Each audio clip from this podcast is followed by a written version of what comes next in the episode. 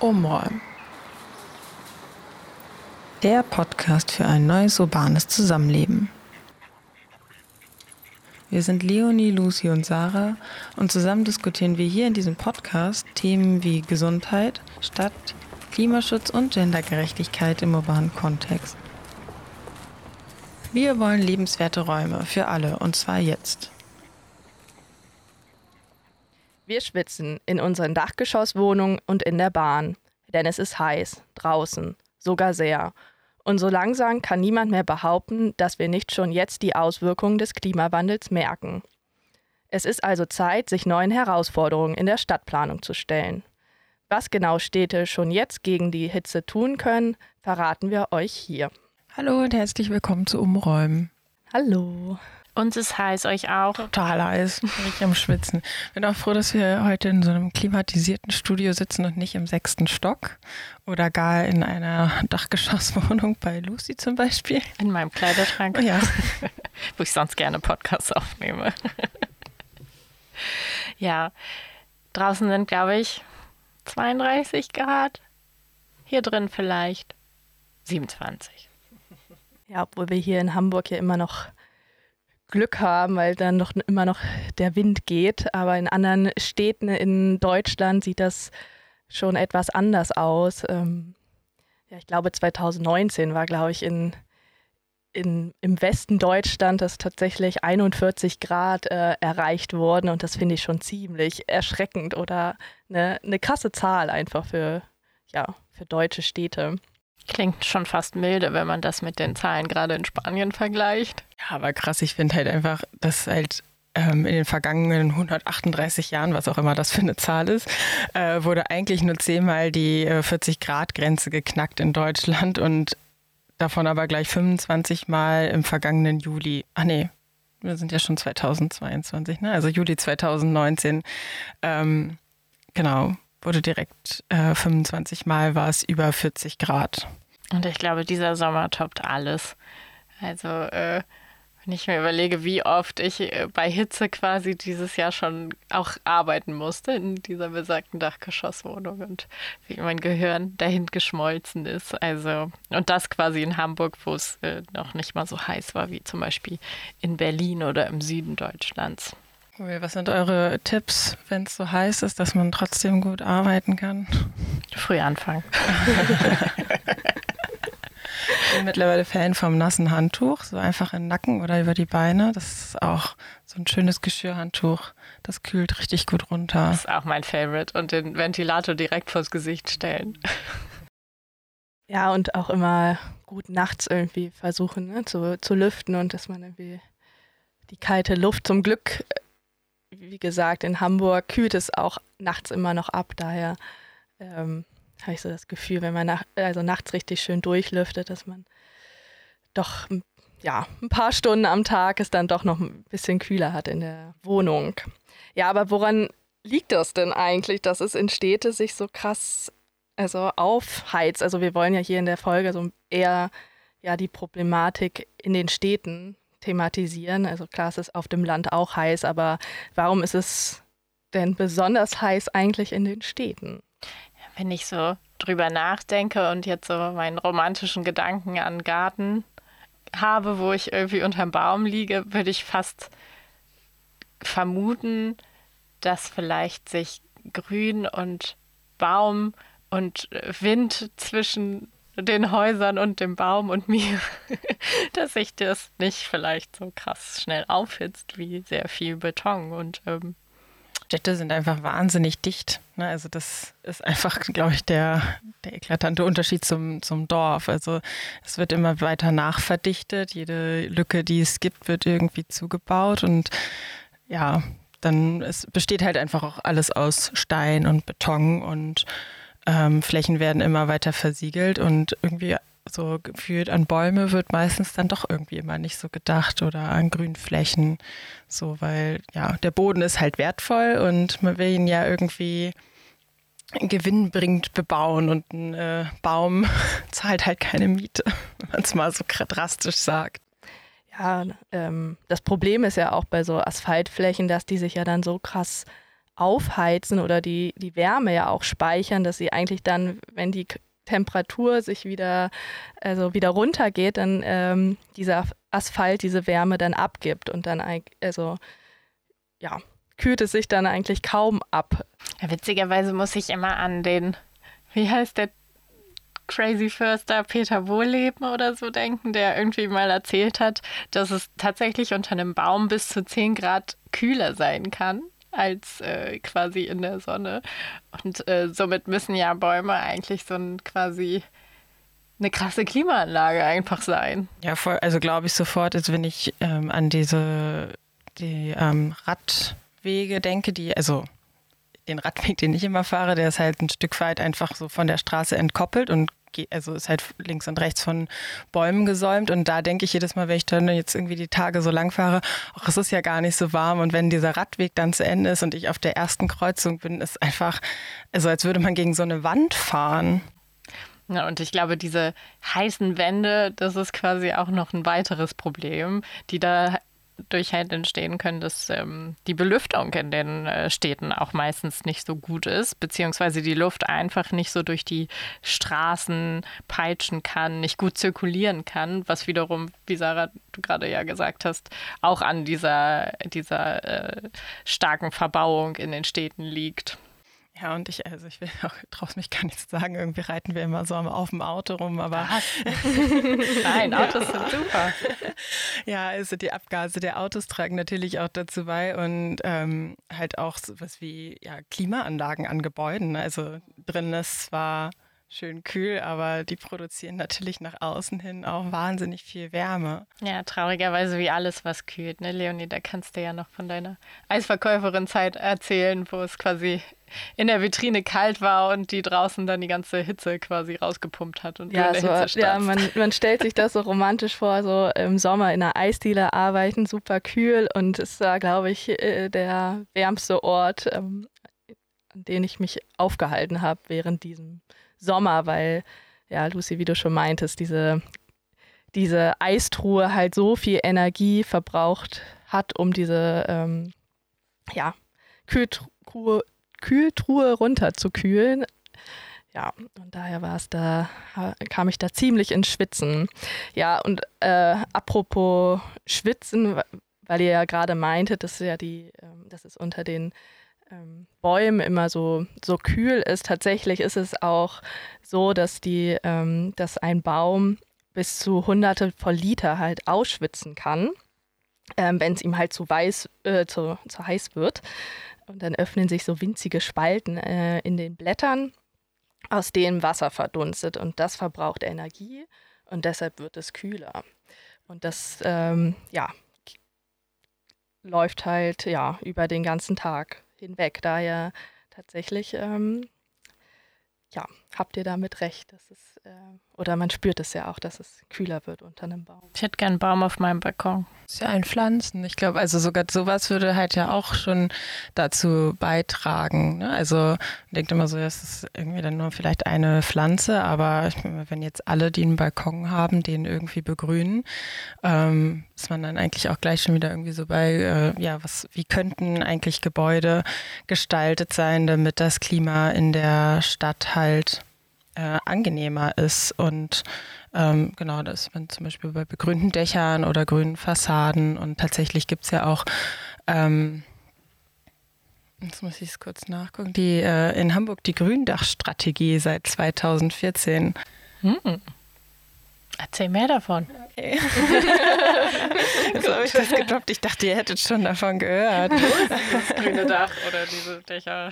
Genau, also das hat natürlich schon, also zum einen natürlich den Vorteil, wenn wir halt so über Hitze sprechen, das halt, und ne, was Leonie halt gerade erwähnt hat, das lässt sich ja natürlich auch auf grüne Dächer übertragen, ähm, Regenwasser aufzunehmen und zu speichern und das halt wieder abzugeben. Aber tatsächlich ist es halt auch ein Beitrag zur Artenvielfalt. Also ähm, ja, da wurden halt zum Beispiel auf Dächern bis zu, also in Erhebungen 235 unterschiedliche Käferarten gefunden. Und ähm, genau, ist natürlich auch so eine grüne Fassade, ja, die so bewuchert ist, auch ein Ort, wo Vögel nisten können und so. Also ähm, ja, ich glaube, wenn man halt Stadt mehr auch noch ähm, oder in der Stadtplanung noch mehr so andere Spezien als den Mensch mit ein, ein ähm, einplant, dann ähm, ja, haben wir irgendwie alle einen Vorteil davon. Also Pflanzen, Tiere, Insekten, Menschen.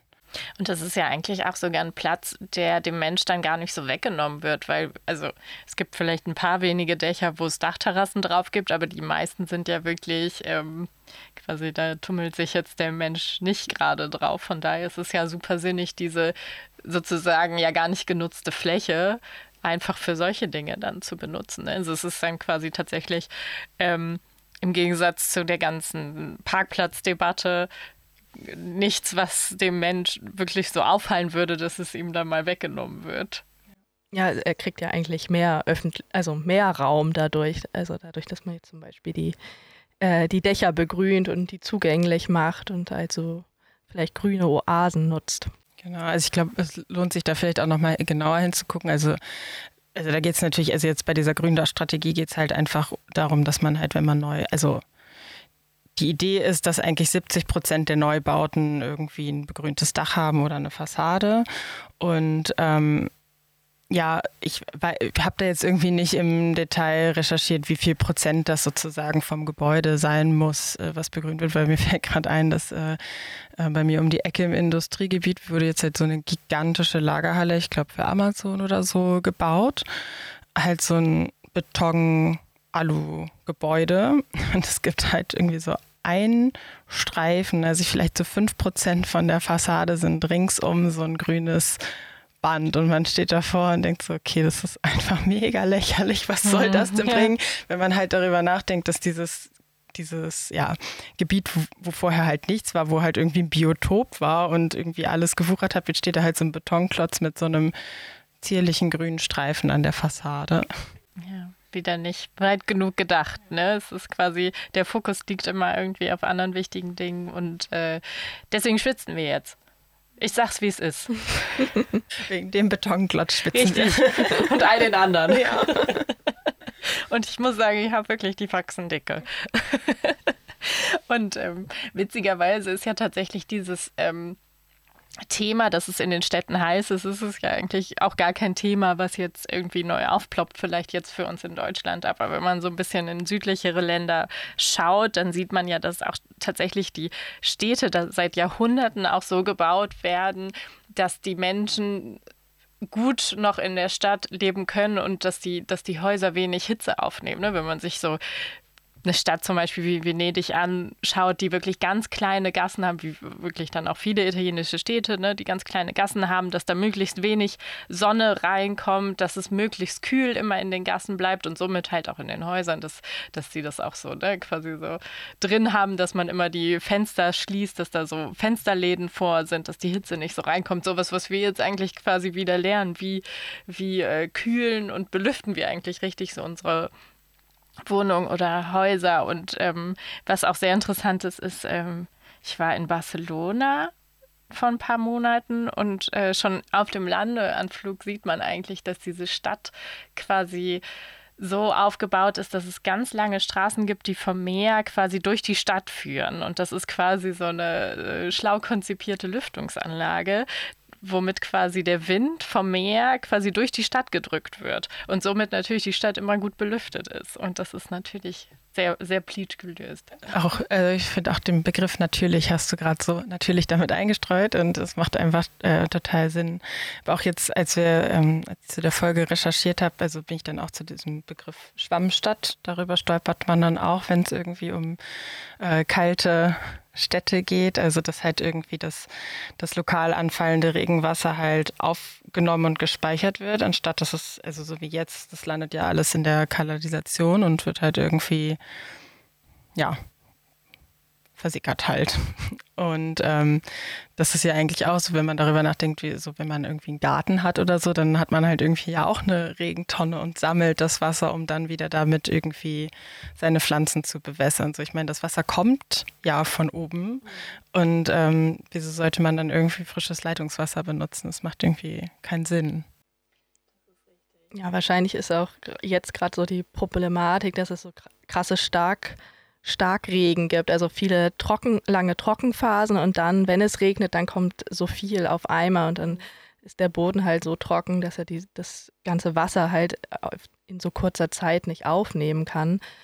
Ähm, ja, und da macht so eine Schwammstadt total Sinn oder äh, dass, dass die Bäume, äh, also dass man zum Beispiel könnte man die Straßen ja auch so umfunktionieren, dass sie zu Kanälen werden oder das Wasser dann zu den Bäumen hinfließen lassen und nicht, dass die Bäume, das sieht man halt auch total häufig, dass die halt ja ein bisschen erhöht zur Straße stehen, was mhm. überhaupt keinen Sinn macht, weil das Wasser muss doch zu den Pflanzen und zu den Bäumen fließen und nicht halt andersrum. Stimmt, da habe ich mir noch nie Gedanken drüber gemacht. Was, es fließt krass. halt alles in den Gully, ne? Aber, ja. Und der Baum steht halt auf, auf dem Bordstein. Was ja. für ein Quatsch. Und mhm. man macht das einfach so, einfach aus dieser Geschichte, dass es halt die, die Straße für die Autos gibt und davon grenzt man quasi den Bordstein und die, den, den Fußgängerweg ab und deswegen stehen die dann. Wahrscheinlich, so? ja. Ha. Oder ja, es sind halt so Problematiken, die vielleicht vorher, die waren halt vorher vielleicht nicht da. Also wir hatten ja immer mäßiges Wetter ähm, und hatten diese, ja, also die Themen waren halt nicht im Fokus oder es war halt wichtig, dass da irgendwie eine Straße längs führt und ein Auto uns von A nach B äh, bringt. Und jetzt, wo es immer heißer wird und auch in ja, Städten wie in Hamburg, ähm, ja, auf einmal ploppen dann halt solche, solche Sachen auf oder so Problematiken. Also wie mit Barcelona, da war es ja schon immer heiß. Also da war es ja also da musste man die Stadt so planen, aber ich glaube, wir können da auch noch viel ähm, an solchen Städten halt auch, auch lernen, wie man Städte halt in Zukunft planen könnte. Ja, und ich, also ich glaube auch einfach, ja, Barcelona, da ist es halt einfach schon immer heiß und einfach auch viele Tage im Jahr. Und ich glaube, was an einer Stadt wie Hamburg vielleicht einfach auch die Herausforderung ist, dass das Wetter halt, also im Moment wir ja schon noch vier Jahreszeiten haben. Das heißt, im Winter halt regnet es mega viel und also andauernd irgendwie kriegt man einen nassen Hintern.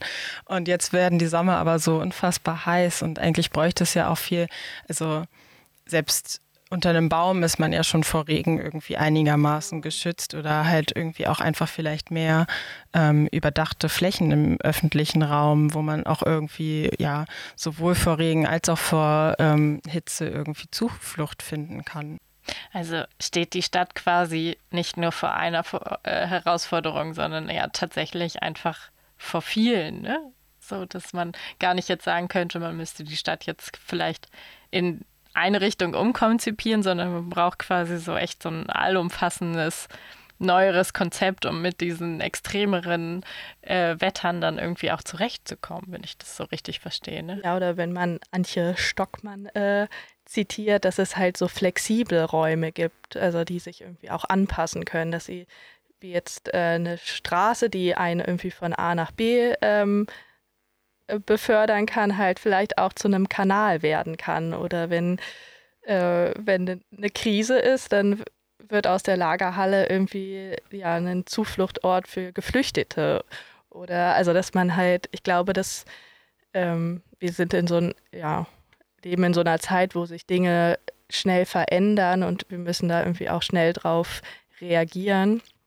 Und da macht es, glaube ich, keinen Sinn, Orte zu schaffen, die, die haben diese eine Funktion ähm, und ja, darüber hinaus gibt es nichts. Also, sondern dass es irgendwie Räume gibt, die halt flexibel auf verschiedene Gegebenheiten irgendwie anpassbar sind. Mhm.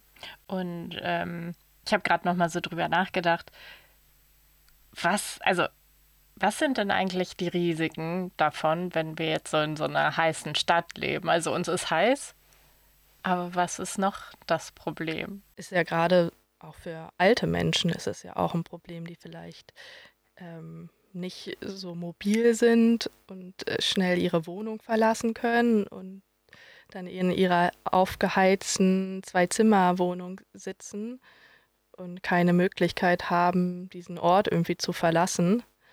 Ich glaube, also tatsächlich sterben ja auch viele Menschen ähm, im Sommer daran, also dass ihnen einfach zu heiß, zu mhm. heiß wurde. Und es gibt ja auch kein so ein richtiges ähm, Warnsystem. Stimmt eigentlich. Also wenn, also ich weiß noch, so im Winter so kamen ständig ähm, so Sturmflutwarnungen. Dafür gibt es halt äh, ja Warnsysteme, aber jetzt so für extremen Hitzen eigentlich nicht klar. Man guckt halt irgendwie den Wetterbericht, ne? Und dann merkt man halt, es wird heiß, aber dass es halt irgendwie ja lebensbedrohlich sein kann. Also klar, es gibt ja irgendwie auch so eine Waldbrandgefahrstufen, also dass man halt ähm, ja nicht keine öffn also kein offenes Feuer machen soll, weil ja alles so trocken ist, dass es halt sich schnell entzünden kann. Aber jetzt irgendwie, dass halt die Hitze so ein gesundheitliches Risiko darstellt, dafür gibt es eigentlich nicht so ein, so ein Warnsystem.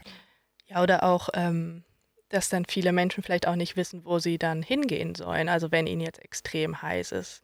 Also ich hatte jetzt auch gelesen, dass zum Beispiel Bibliotheken oder Kirchen, also klar, die sind halt, wenn man da jetzt so drüber nachdenkt, sind es immer kühle Orte, aber die fallen einem dann vielleicht nicht sofort ein. Also, oder äh, Ikea. Oder Ikea. mein Geheimtipp seit Jahren, aber nicht jetzt auch alle dahin geht. Kirchen, also wie genial.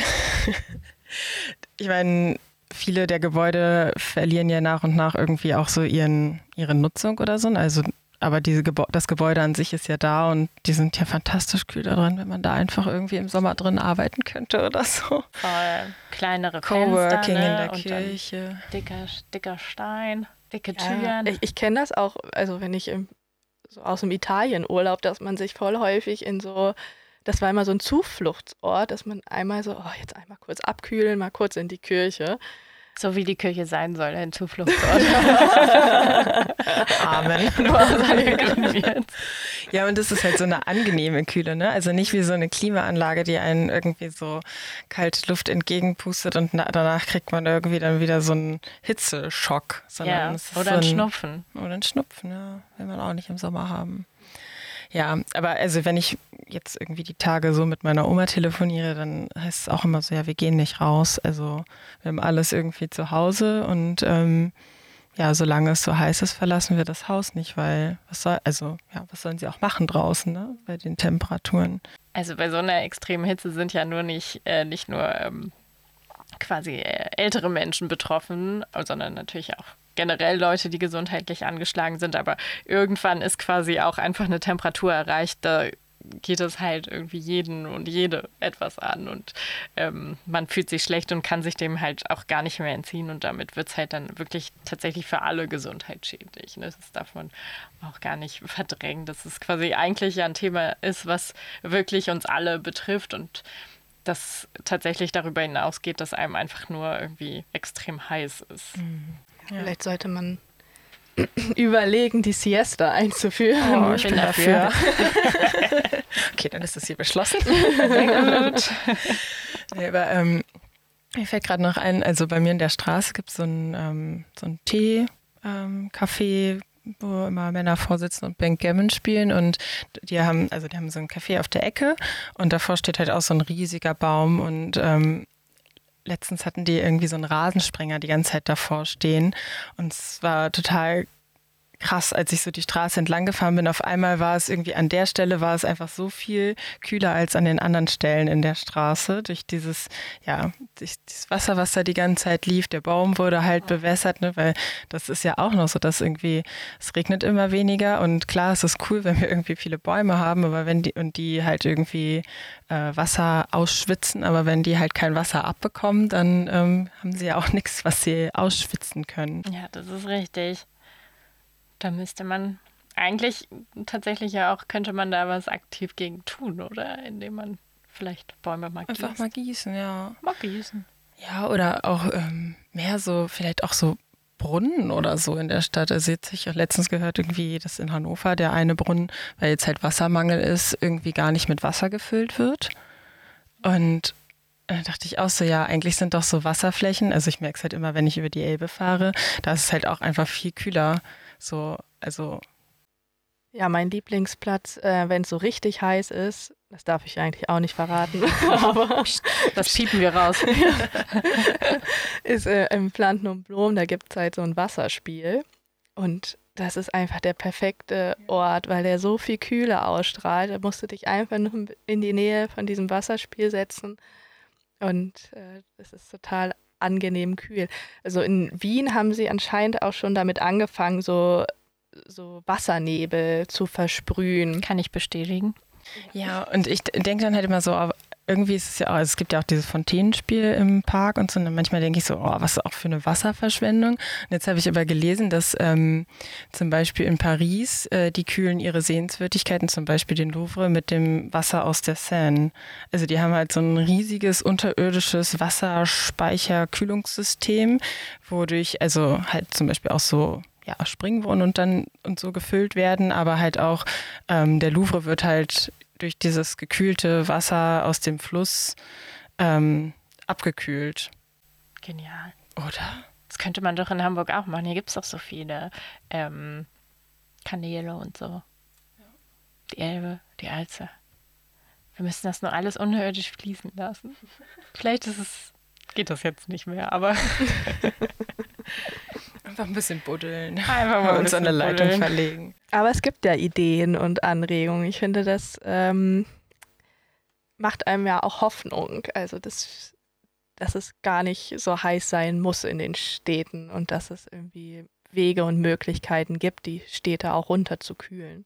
Gehst du also optimistisch raus? Ich gehe optimistisch raus. Das ist schön. Und wir wohnen, äh, wir wohnen ja zum Glück in Hamburg. Wir haben viel Wasserflächen und wir haben immer eine eine kühle Brise hier. Also, uns, uns, also wir dürfen uns eigentlich gar nicht so sehr beschweren. Aber ähm, nein, für die, für die Zukunft ist das, ist das ein super wichtiges Thema. Ja, ich gehe auf jeden Fall gleich erstmal Baum gießen. In diesem Sinne. Fröhliches Schwitzen.